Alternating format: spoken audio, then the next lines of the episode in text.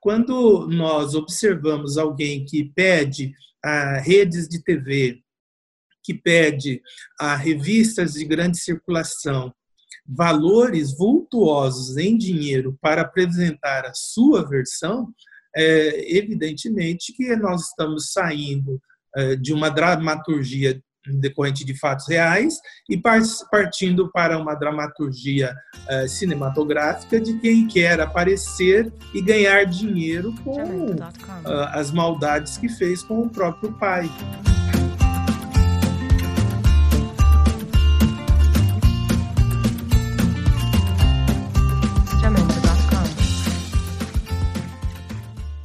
O procurador da Justiça Criminal, Dr. Nadir de Campos Júnior, é o nosso convidado do Visão de Mercado Cast. Neste bate-papo, ele aborda vários temas, desde o polêmico filme que conta a história de Suzanne von Richthofen e que terá duas versões, e como fica a instauração das fake news e o Ministério Público nessa investigação.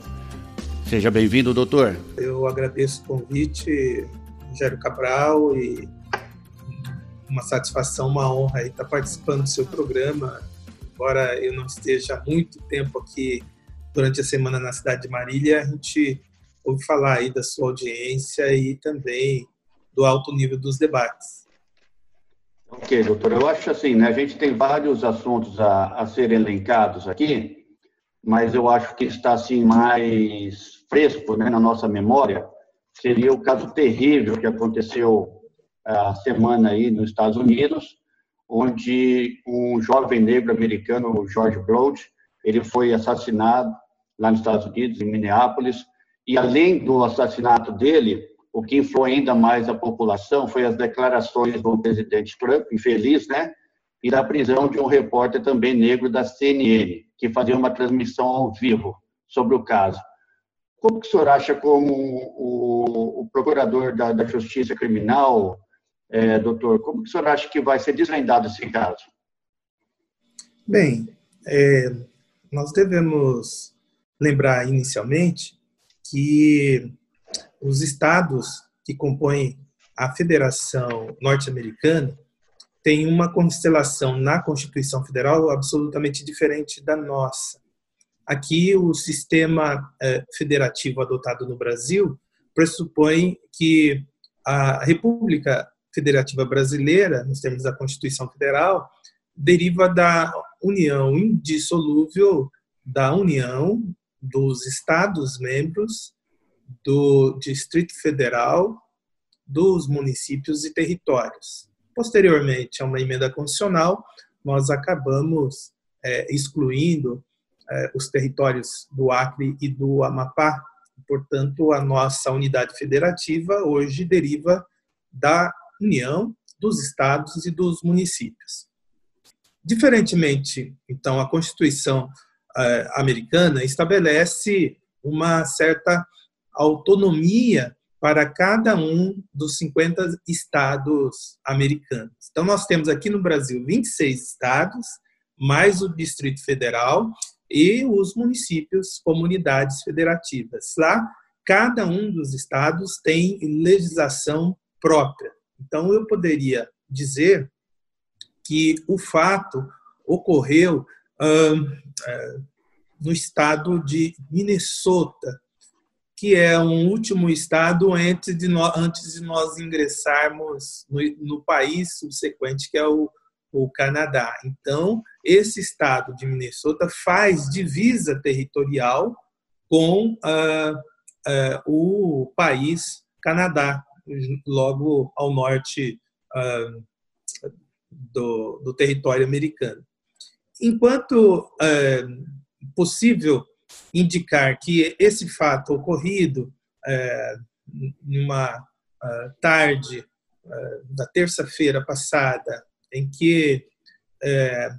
uma pessoa é,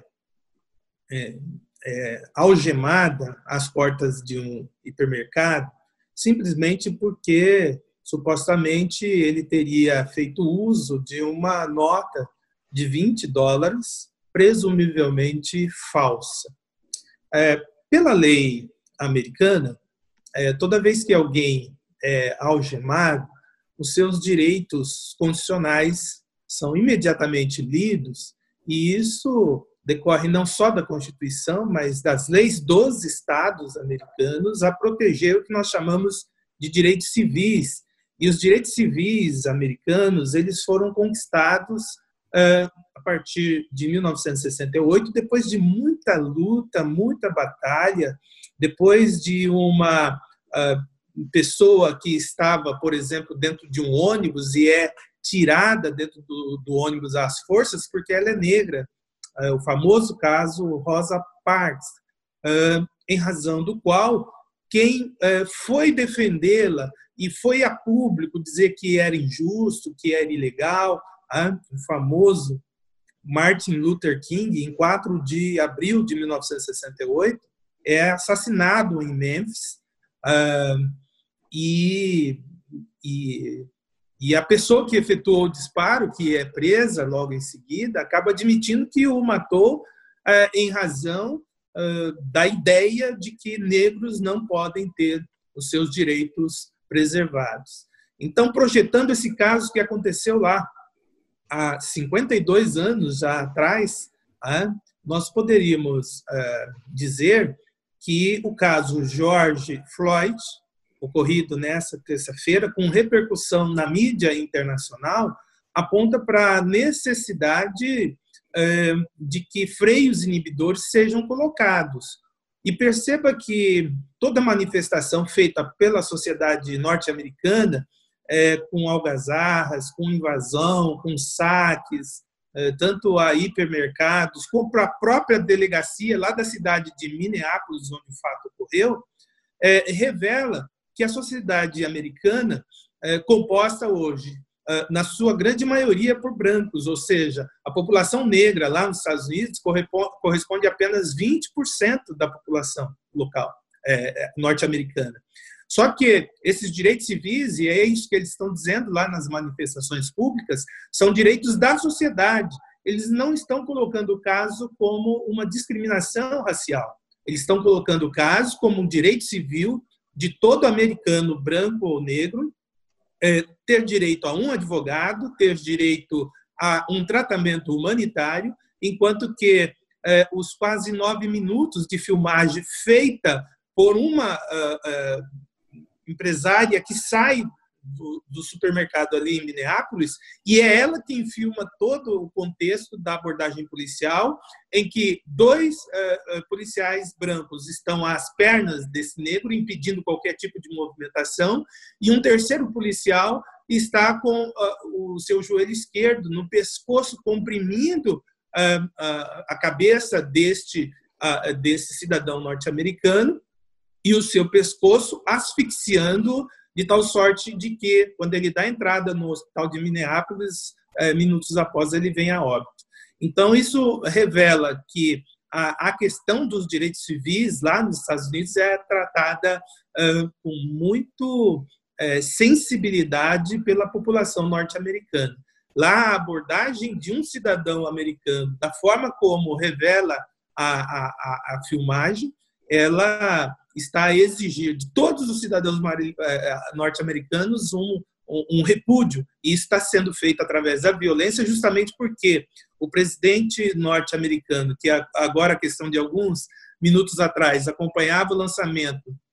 eh, de uma cápsula norte-americana com dois astronautas enviados ao, ao espaço,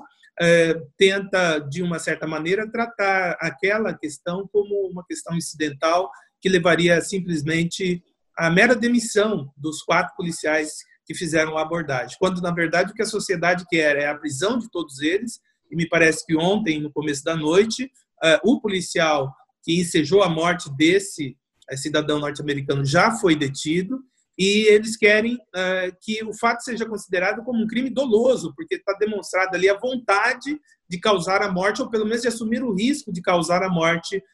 daquele cidadão enquanto que o delegado de polícia, o xerife local lá, acabou capitulando o fato como um simples homicídio culposo. Daí a revolta da população, já abrangendo outros estados americanos, é, estados inclusive do sul,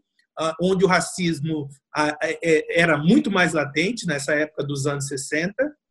é, onde nós tínhamos a Ku Klux Klan, né, estados como Texas, Flórida, onde nós temos pena de morte, e essas pessoas lá do sul querendo pena de morte para o estado de Minnesota, ao norte do país, onde não existe pena de morte e muito provavelmente continuará a, a indicação, a, a, o enquadramento da conduta como sendo um simples homicídio culposo. Ele teria agido por uma certa imprudência no manuseio do, do, do seu joelho ao pescoço do jovem cidadão americano que acabou vindo a óbito por asfixia. É, mas acho que creio que ele sabia o que estava acontecendo, né, doutor? Porque ele comprimiu bem a jugular do, do, do rapaz, né? Isso, então, veja, aí a gente cai numa discussão de, de, de, de medicina legal né, e, e, de, da teoria geral da prova dentro de um processo, é, que é, é, o sistema é, americano é, e o sistema brasileiro são idênticos. Você querer a morte de alguém e você assumir o risco da morte de alguém, tanto na legislação penal brasileira quanto na legislação penal norte-americana, é, o resultado é o mesmo, ou seja, é, dolo direto é quando se quer um resultado. Então, quando se atira dolosamente contra alguém, é o dolo direto. E o chamado dolo indireto, é, também chamado de eventual na, pela doutrina, é quando alguém assume o risco de causar a morte de uma pessoa. Então, quando um agente policial, tendo uh, a pessoa, o seu algoz, já devidamente algemado e, lido os seus direitos, uh, quando muito, poderia o colocar dentro da viatura e levar perante o xerife local da cidade de Minneapolis. À medida em que, mesmo com pedidos formulados é, por clientes dos supermercados que fazem a filmagem, sejam eles brancos, sejam eles negros, sejam eles empresários, sejam eles estudantes, essas pessoas participaram, então, é, como testemunhas da execução de um cidadão norte-americano. Essa é a razão maior dos tumultos todos que estão sendo feitos, não só no estado de Minnesota, como também, é, agora nós acompanhamos na parte da tarde, é, na cidade de Nova York, que fica mais a sudeste é, do estado de Minnesota, do, que é o estado de Nova York, já atingido de uma forma muito contundente pela questão ah, do coronavírus, mas as pessoas estão indo para as ruas, algumas pessoas, inclusive, sem máscara, né, para revelar que foi violado um direito norte-americano, direito civil norte-americano, que é o direito das pessoas ir, vir, ficar, e mesmo diante de uma acusação de um crime, não podem ser abordadas a forma cruel como esse jovem George Floyd foi, sendo a causa específica da sua morte, asfixia mecânica pela constrição do seu pescoço.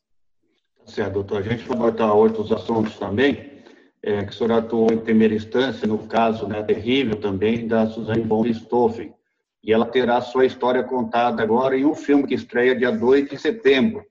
Mas, como a gente nunca viu, um filme com duas versões diferentes, onde o caso será retratado com base nos depoimentos da própria, da própria Suzane e também do então o namorado Daniel Cravinhos. É, longas são, são exibidos em sessões alternadas no cinema. A produção não tem relação com nenhum dos autores do crime e tem como fonte os autos do processo. Por que essas duas versões, doutor? Veja, é, evidentemente que quando for, fomos procurados, né, até é, para que pudéssemos é, dar uma nossa versão, a gente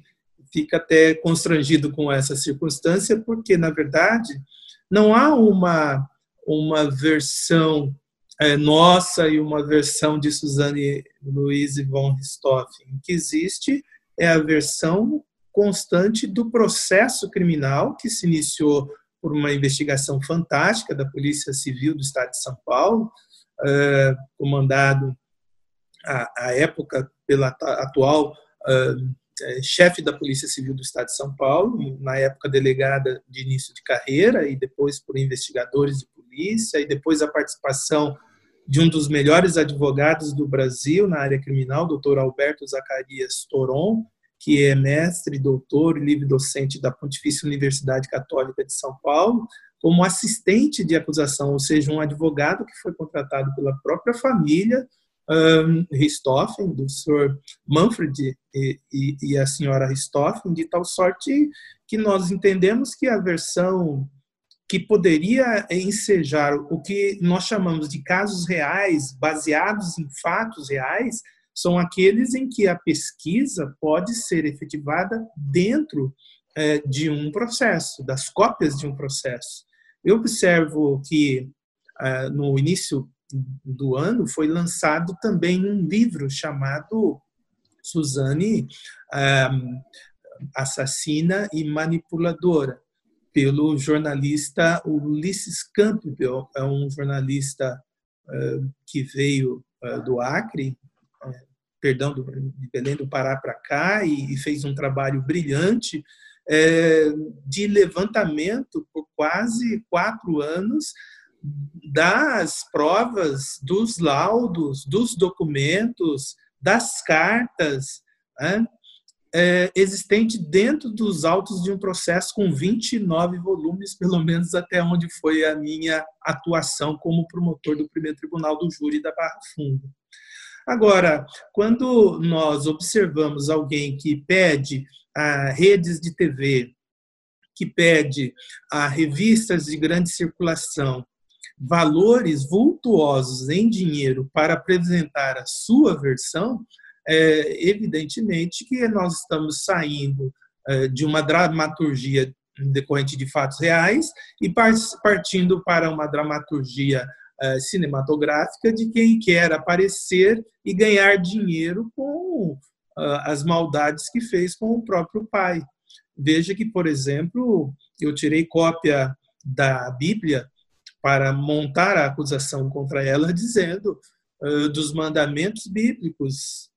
o quarto e o quinto mandamento: não matarás e honra o teu pai e honra a tua mãe. Nós interceptamos cartas eh, endereçadas por Suzane ao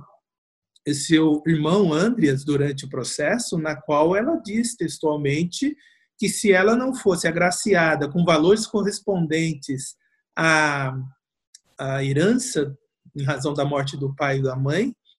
de que se o Andreas não permitisse que ela tivesse acesso a bens decorrente de uma doação feita pela avó, é, de que uh, ele poderia ficar em maus lençóis. Então, esses documentos retratam a realidade do processo de uma moça extremamente manipuladora, de tal sorte que, se ela vai a um programa de reestreia do uh, famoso né, artista Gugu e diz que agora mantém um relacionamento homossexual com o chamado Sandrão, a prova do processo é outra. A prova do processo é que esse Sandrão não passa de alguém uh, condenado por crimes tão ou mais graves quanto o da Suzane e que servia ali dentro do sistema prisional como que um soldado de guerra para impedir que Suzane fosse violentada. Que quando a a invasão do presídio e entre as pessoas que poderiam sofrer algum tipo de violência estava Suzane, ela, na verdade, dentro do, do sistema era que mais era protegida e por isso ela não queria, quando a juíza, a doutora Sueli, da comarca de Tremembé, determina a progressão da sua pena, ela diz que não quer, ou seja, então alguém que está acima do Estado, que está acima das leis e faz segundo o que ela pretende, uma segunda versão para dar ainda mais glamourização à morte de duas pessoas sexagenárias que foram atingidas quando estavam dormindo com golpes de rebenque, pedaços de ferro contra a cabeça com exposição de massa encefálica. Portanto, essa decisão é a que transitou em julgado no Supremo Tribunal Federal. Suzane recorreu ao Tribunal de Justiça, recorreu ao Superior Tribunal de Justiça e recorreu ao Supremo Tribunal Federal. E seus ministros, por unanimidade, confirmaram aquilo que nós fizemos há 14 anos atrás, nos idos de 14 de julho de 2006. Então, nós vamos completar 14 anos isso, e essa menina continua a oferir benefícios e contraprestações por versões que ela apresenta, seja aquelas que decorreriam de um suposto abuso de autoridade, porque o promotor de justiça teria falado alto com ela, seja em relação a acusações que faz desenfreadamente contra os outros dois jovens, a dizer que ela teria sido manipulada por eles de tal sorte a ser uma escrava sexual ou coisa parecida, é, é, para de qualquer forma tentar mitigar a sua pena ou é, ser eventualmente absolvida em grau de revisão criminal. Nós esperamos sinceramente que as duas versões sejam apresentadas, mas que o público em geral observem que há verdade nisso quando se tem prova dentro do processo. Do outro lado, uma segunda versão aleatória, decorrente de uma menina que foi declarada por laudo é, formulado por um dos maiores psiquiatras forenses do Brasil, o Dr. Guido Palomba, que diz que Suzane nada mais significa do que uma sociopata, que é uma anomalia psíquica que deriva da arte de enganar, da arte de praticar engodo, envolvendo as pessoas na sua própria trama criminosa. Jamendo.com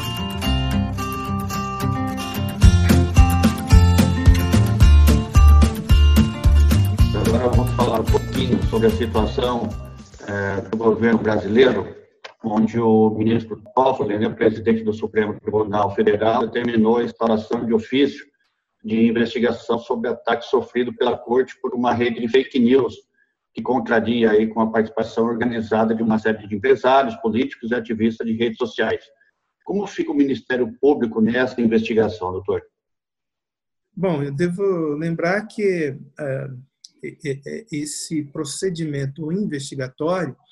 ele derivou de um ato interna corporis da instituição do Supremo Tribunal Federal, baseado no artigo 43 do regimento interno daquela corte, que diz que quando ocorrer um crime dentro uh, dos contornos da instituição do Supremo Tribunal Federal, é possível sim ao presidente da casa lançar mão de um ato interna corporis para investigar quem é que praticou esse delito. Eu lembro de ter é, visitado o Supremo Tribunal Federal ano passado para um convite em nome como coordenador do curso de Direito da Faculdade Zumbi dos Palmares, um convite para que o doutor uh, Luiz Roberto Barroso, um dos 11 membros componentes daquela casa, de libada reputação, notório saber jurídico, para que o doutor Luiz Roberto Barroso viesse até o estado de São Paulo, na cidade de São Paulo, na Faculdade Zumbi dos Palmares, é, receber uma condecoração e falar sobre as questões que envolvem a sua atuação a partir da sua posse como ministro presidente do Tribunal Superior Eleitoral. Ou seja, o doutor Luiz Roberto Barroso não é o presidente do STF, ele é o presidente do TSE, tomou posse essa semana, e ele então iria falar a nós, alunos, a nós, os ouvintes, ah, sobre, por exemplo, as perspectivas de um adiamento do processo eleitoral que se avizinha para a primeira semana de outubro, quando, na verdade, em razão da pandemia, nós estaríamos projetando o processo eleitoral para a primeira semana de dezembro, muito provavelmente no dia 6 de dezembro, eleição de vereadores e de chefe dos poderes executivo municipal. Pois bem, se nesta uh, visita uh, vem alguém comigo ou alguém entra e ali pratica um crime, uh, ameaça um ministro ou efetua um disparo dentro do Supremo, é preciso uma investigação. Essa investigação, quem determina a instauração do inquérito é o presidente da casa e esse inquérito depois vai ter vista ao Ministério Público para que ele se manifeste sobre aquilo que foi objeto da investigação. É, eu coloco essas duas situações fáticas até para que as pessoas que não são da área jurídica possam ter uma compreensão do que está acontecendo. Porque, afora essa única situação que aqui por mim foi colocado, não é possível a um ministro do Supremo instaurar um inquérito por uma suposta fake news ocorrida em São Paulo, ocorrida no Rio de Janeiro, ou o lugar que o valha, para investigar quem quer que seja, porque quem preside uma investigação nos termos do artigo 144 da Constituição Federal é delegado de polícia de carreira, e por uma interpretação, porque ali está dito é ato privativo, mas não está dito que é exclusivo. As exceções são derivadas de leis que estejam em acordo com a Constituição Federal. Pois bem, é, nós não temos leis permitindo a um juiz de direito, seja ele de primeira instância, seja ele em segunda instância, inclusive no Supremo, de que ele presida a investigação, de que ele faça as vezes do promotor e acuse alguém, e de que ele posteriormente julgue aquilo que ele investigou e aquilo que ele acusou. Não é razoável isso dentro de um processo de um país que se diga um, de um Estado democrático de direito. Eu suponho que até mesmo as acusações que envolvem o ministro da Educação Ventral, é, até pelas besteiras todas que falou lá durante uh, uma reunião de natureza privada uh, entre os ministros que compõem o do Poder Executivo, que é tudo isso que for ser jogado dentro do contexto desse inquérito vai ser objeto de um pedido de arquivamento do Procurador-Geral da República. Aí está a participação do Ministério Público, ou seja, o doutor Augusto Aras, que é o chefe do Ministério Público Federal, ele é o destinatário de todas essas investigações. E ele está percebendo que o objeto da investigação está permitindo, por exemplo, uma ordem para a Polícia Federal invadir a casa do cidadão às seis horas da manhã e levar dele computadores, celulares, documentos, valores em dinheiro e daí por, por consequência de uma forma absolutamente ilegal. Quem deu a ordem? Quem fez o pedido? É o Ministério Público? Não é um dos ministros do Supremo Tribunal. Para investigar aquilo que a pessoa fez dentro da casa dela, sim, talvez ela disparou lá é, uma, uma, um, um ato de WhatsApp ou uma comunicação no seu Facebook, dizendo da sua livre manifestação do pensamento o que ela pensa do Supremo Tribunal Federal. Enquanto que aquele exemplo que eu coloquei no início da nossa conversa é dos atos, dos crimes que são praticados dentro do Supremo Tribunal Federal. Daí, então, se alguém extrapolou, se alguém praticou calúnia, difamação, injúria contra ministro, então no local, seja no Rio, seja na cidade de São são Paulo, em que essa pessoa praticou o fato, caberia a uma investigação que levaria a pessoa que é vítima a tomar as providências, seja de reparação de danos morais, seja de uma eventual ação penal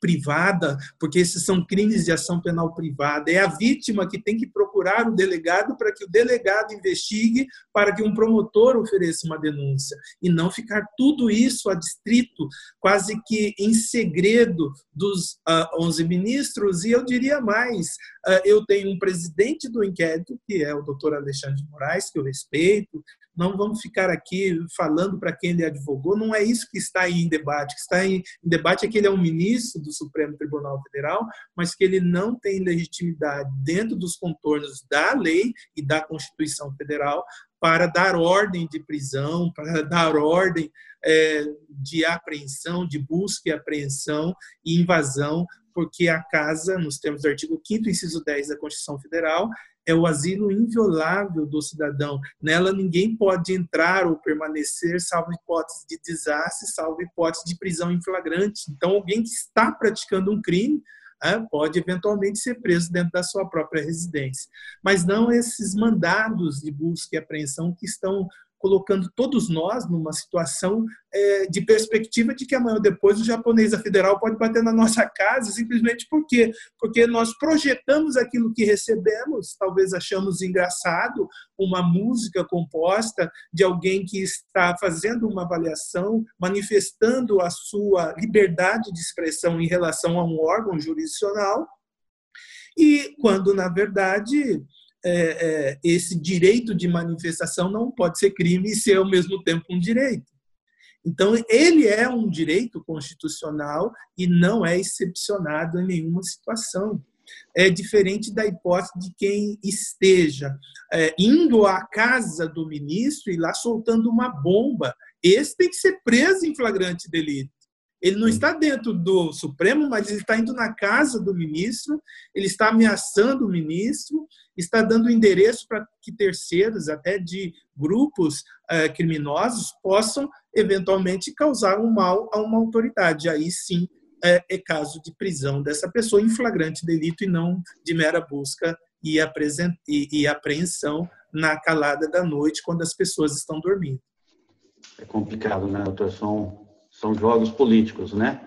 Agora, com relação ao futuro do ex-ministro Sérgio Moro, já que na sua coletiva, quando ele deixou o governo, o mesmo disse se colocar à disposição do país. Isso mostra, então, que o ex-ministro aumentou aí as suas especulações sobre um possível futuro político. Como que o senhor vê o futuro do ex-ministro Sérgio Moro, doutor? Não, então veja, a, a gente, é, quando de novembro para dezembro do ano de 2018, já ali partindo para o segundo turno da eleição com uma perspectiva polarizada é, entre dois candidatos, é, Jair Messias Bolsonaro mais à direita e mais à esquerda Fernando Haddad, é, eu preciso já desde logo que eu estou aqui na qualidade não de procurador de justiça criminal do Estado de São Paulo, eu estou aqui na qualidade de um cidadão que participou do processo eleitoral como um eleitor, alguém que paga os seus impostos. Eu simplesmente anulei o meu voto. E isso está constando das minhas redes sociais. Eu não achei viabilidade em nenhum dos dois candidatos. E quando fui testado à época, chamado alguns a me manifestar, eu dizia é, que é, nós estaríamos numa grande encruzilhada eh, que é essa polarização que está até hoje. A gente viu nas redes sociais, eu vi isso aqui dentro da minha casa. Então, quando nós queremos que os nossos filhos tenham boas informações, que eles possam ter elementos até para se uh, aculturar no sentido da sua formação cívica, uh, é, é preciso dizer que quando se anula o voto, nós não estamos uh, participando de nenhuma confraria é, ilegal. A anulação de um voto é uma manifestação da expressão. Simplesmente não via naqueles dois candidatos a representatividade que eu precisava. Porque conheci Jair Messias é, Bolsonaro já deputado e aquelas informações de rachadinha e coisas, essas coisas todas são, são coisas de mais de 30 anos. E via também em Fernando Haddad alguém que estava ali como um pau de arara, seguir as ordens que eram emanadas lá no Departamento de Polícia Federal de Curitiba. Não era alguém que falava por si, era alguém que, ao mesmo tempo que era candidato, era advogado do ex-presidente Lula, condenado é, irrecorrivelmente em segundo grau de jurisdição, condenado pelo juiz Sérgio Moro e depois é, pela oitava turma é, do Tribunal Regional Federal de Porto Alegre. Agora, observe que logo em seguida vejo Sérgio Moro, com 22 anos de carreira, sendo convidado para assumir o ministério com a perspectiva de um dia ser ministro do Supremo Tribunal Federal. Eu estou falando de alguém que presta um concurso de provas e títulos, que paga a contribuição previdenciária por 22 anos, que vai aos Estados Unidos e se uh, cola grau em, em nível de mestrado e doutorado eh, na Universidade de Harvard, na cidade de Boston, volta para o Brasil e é convidado para ser assessor especial da ministra Rosa Weber dentro do Supremo Tribunal Federal e aprende todo o mecanismo em razão do qual o Poder Judiciário funciona lá na sua instância maior. Então, voltando a Curitiba e assumindo o famoso caso Petrolão, ele ganha notoriedade nacional e internacional pela atuação dele dentro do processo, para que é, de uma hora para outra, não, vou largar tudo e eu vou ser ministro. É, eu lamento muito que um ano, três meses e 28 dias após a sua assunção como ministro da Justiça do governo uh, Jair Messias Bolsonaro, Sérgio Moro hoje é um ilustre desempregado e tenta a todo momento desqualificar o governo. É, eu estou dizendo, portanto, que não votando em Jair Messias Bolsonaro, eu espero que ele encontre uma solução para essa crise. Nós estamos com uma crise é, política, nós estamos com uma crise é, de saúde pública, porque ninguém apresentou até agora, seja daqui do prefeito de Marília, passando é, pelo governo do estado até chegar no presidente da República, ninguém me apresentou uma proposta é, com começo, meio e fim para essa pandemia. É, todos falam que se baseiam na ciência. Na verdade, é um jogo de interesse político entre todos eles, colocando em risco ah, o meu pai, que vai fazer 87 anos, colocando em, em risco ah, minhas filhas de tenra idade. E a gente percebe que, na verdade, o Sérgio Moro se deixou influenciar por essas circunstâncias todas, e quando me pergunto qual o fim dele, eu não sei qual é o fim, mas o começo foi errado à medida em que largou seus 22 anos de magistratura. Ele poderia ser quindado ao cargo de ministro do Supremo se ele tivesse ficado lá no seu cargo, condenou de uma forma exemplar o ex-presidente Lula, é, foi visto por parte significativa da população brasileira quase que como um salvador da justiça, da lei da ordem no Brasil, e hoje é um ilustre desempregado, não pode mais voltar para a magistratura, porque muitos me perguntam, ele não poderia voltar para o cargo dele? Nunca mais ele será juiz na vida dele. Né? É, e, de uma certa maneira, uma perda para o próprio governo é, Bolsonaro, à medida em que, juntamente com Paulo Guedes, significavam algumas balizas em que a população pode, podia confiar, e basta ver os índices de aprovação do governo a partir do momento em que o ministro sai, perde muito da credibilidade do governo é, em relação à opinião pública. Bom, doutor, falando em, em política, o senhor também tocou num assunto de saúde que nós estamos vivendo. E, infelizmente, no Rio de Janeiro sempre houve, né,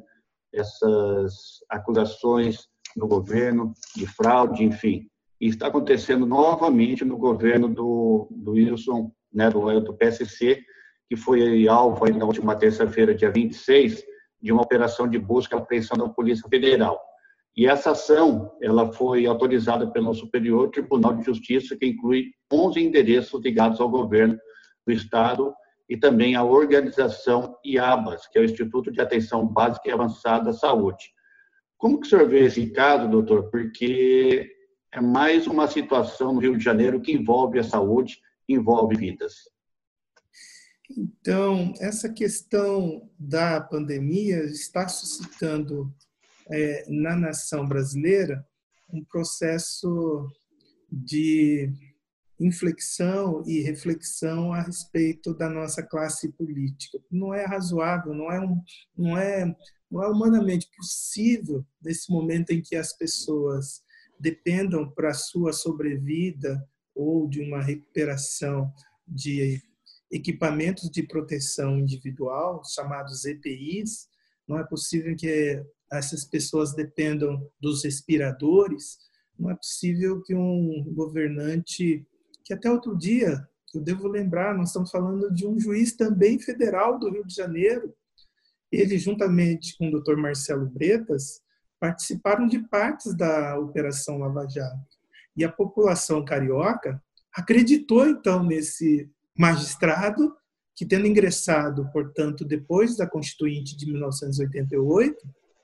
se afasta da sua carreira para exercer o cargo de maior mandatário do governo estadual do Rio de Janeiro.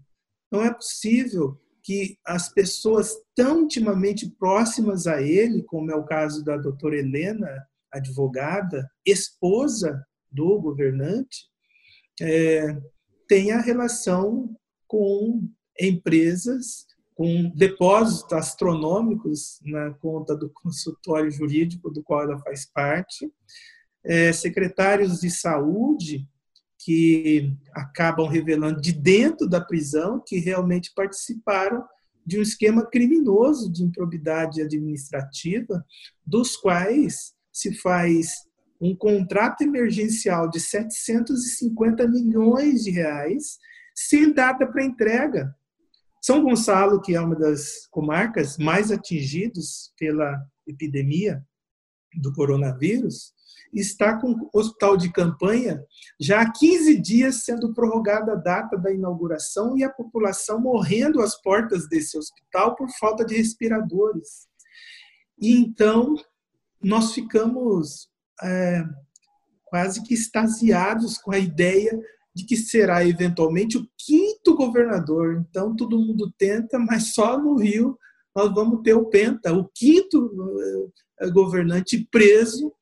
por ilegalidades envolvendo improbidade administrativa, em vícios eh, e ilegalidades na licitação, eh, na compra de bens públicos.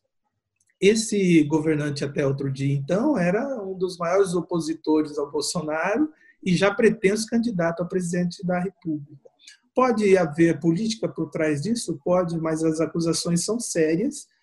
que eh, demandarão eh, uma intervenção de um órgão do Ministério Público que seja absolutamente independente no trabalho de investigação e fiscalização, porque o grande problema que a pandemia traz é a questão de permitir-se a compra de bens públicos é, sem o procedimento de licitação, o que dificulta muito o trabalho de investigação. Como é que se vai investigar que aquele preço era o razoável para a época da compra, se eu não tinha competição, apresentação de outras propostas a, a serem adjudicadas na formulação de um contrato administrativo. Então, penso sinceramente que é chegada a hora do Congresso Nacional também é, para as hipóteses de eventuais pandemias futuras, porque daquilo que está constante hoje, o que vige é a Lei 8.666, que é de 93, que diz lá abertamente no seu artigo 24 e 25 das hipóteses de dispensa e inexigibilidade de licitação, e uma delas é quando nós estamos falando de epidemia. Nós não poderíamos, mesmo nessas circunstâncias, abrir mão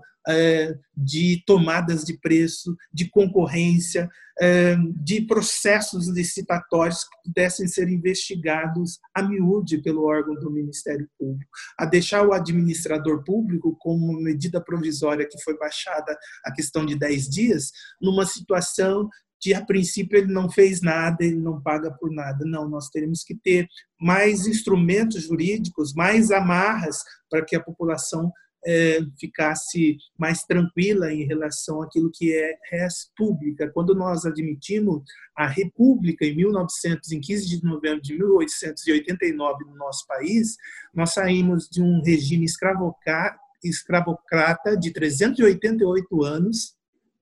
de um sistema feudal e partimos para um mundo moderno é, chamado de res pública, ou seja, a coisa é pública, o, o poder é do povo e para e em nome do povo é exercido. Não é isso que a gente tem visto, mesmo naquelas pessoas que aparentemente é, saindo do poder judiciário como ex-magistrados hoje acusados de crime grave, como nós estamos vendo. Então, espero que o doutor Wilson Witzel, lá no Rio de Janeiro, assim como os prefeitos municipais, eu espero sinceramente que aqui em Marília também, aquilo que se investiga em relação a máscaras que eram pagas 0,09 de centavos de um real são vendidas dias depois a 3,70 com um aumento de aproximadamente 4 mil por cento, que essas coisas sejam esclarecidas, que o princípio seja o da transparência, que as pessoas possam se sentir seguras hein, em relação a que está sendo feito fora das suas casas, porque é dentro das suas casas que elas têm que ficar até que passe é, toda essa situação de pandemia. Tá certo, doutor. Bem rapidinho para a gente finalizar. O Brasil tem jeito? O Brasil tem jeito. Eu acho que o Brasil, é, em relação a tudo isso que nós falamos, aquilo que se passou na Europa, que começou e veio lá da China, o país é um celeiro de exportação mundial de grãos, que está salvando o Brasil e o resultado já desse primeiro trimestre mostra que o que salvou o Brasil, para que a gente regredisse só 1,5%, quando as perspectivas da economia são superiores, que o Brasil caia 5% do PIB em relação a 2019, nós caímos apenas 1,5%, porque o que está salvando o país é a grande exportação de gêneros alimentícios, produção de soja, produção de gado, está sendo exportado e está indo é, para salvar a nossa economia. Espero sinceramente que a gente possa ingressar nesse momento e aprender com a própria pandemia, que se nós não temos os respiradores que os chineses fabricam, que os americanos fabricam, nós temos o leite, nós temos a carne, nós temos o pão e, e que o possa esse sistema de auxílio emergencial, que foi uma boa alternativa do ministro Paulo Guedes, mas que vence esse mês de junho, será paga a última parcela, que ele possa se prorrogar por mais alguns meses para que as pessoas é, que estão hoje desempregadas e, e acalanto, aí aguardando é, querelas do governo federal, que essas pessoas possam ser abraçadas, que não fique ninguém para trás, que todo cidadão brasileiro possa ter a ideia de que a gente tem uma grande nação, que a gente tem um grande país com recursos minerais, recursos naturais eh, que nenhum outro país do mundo tem. O que nós precisamos acabar com essa pandemia política, briga de vaidade por interesses de natureza eminentemente pessoal e pensar de uma maneira mais coletiva de que o Brasil é de todos e para todos. Tá certo, doutor. Gostaria de agradecer, mas infelizmente até nesse recurso do governo tem fraude, né?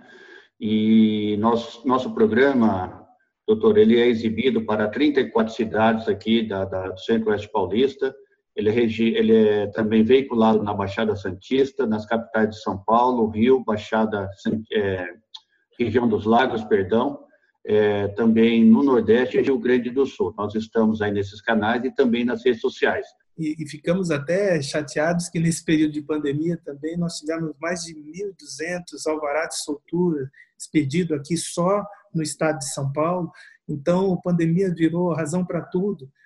para roubalheira, para fraude, mas também para soltar alguns preços que a gente considera eminentemente perigosos para conviver conosco em sociedade. Esses presos tinham que ficar isolados lá, porque não é possível que a gente fique preso dentro da nossa casa e eles fiquem soltos na rua por decisão do Superior Tribunal de Justiça em Brasília, nós que lá em São Paulo conseguimos, com a nossa manifestação, eh, nós somos 150 procuradores na área criminal, brigando pela causa da justiça. Então, muito nos entristece a decisão dessa semana, tomada pela sexta turma do Superior Tribunal de Justiça, permitindo a soltura de mais de mil presos no estado de São Paulo. A gente espera reverter esse quadro, eh, recorrendo ao Supremo Tribunal Federal, para a redecretação da prisão preventiva dessas pessoas e a gente volta a partir então de segunda-feira, mais a miúde lá em São Paulo, a exercer a nossa função, que muito nos honra, completando na terça-feira 32 anos de Ministério Público. Nós, ao contrário de Sérgio Moro, preferimos ficar na nossa casa, preferimos abraçar a nossa carreira e entendemos que é aqui que Deus nos capacitou para fazer aquilo que nos era confiado.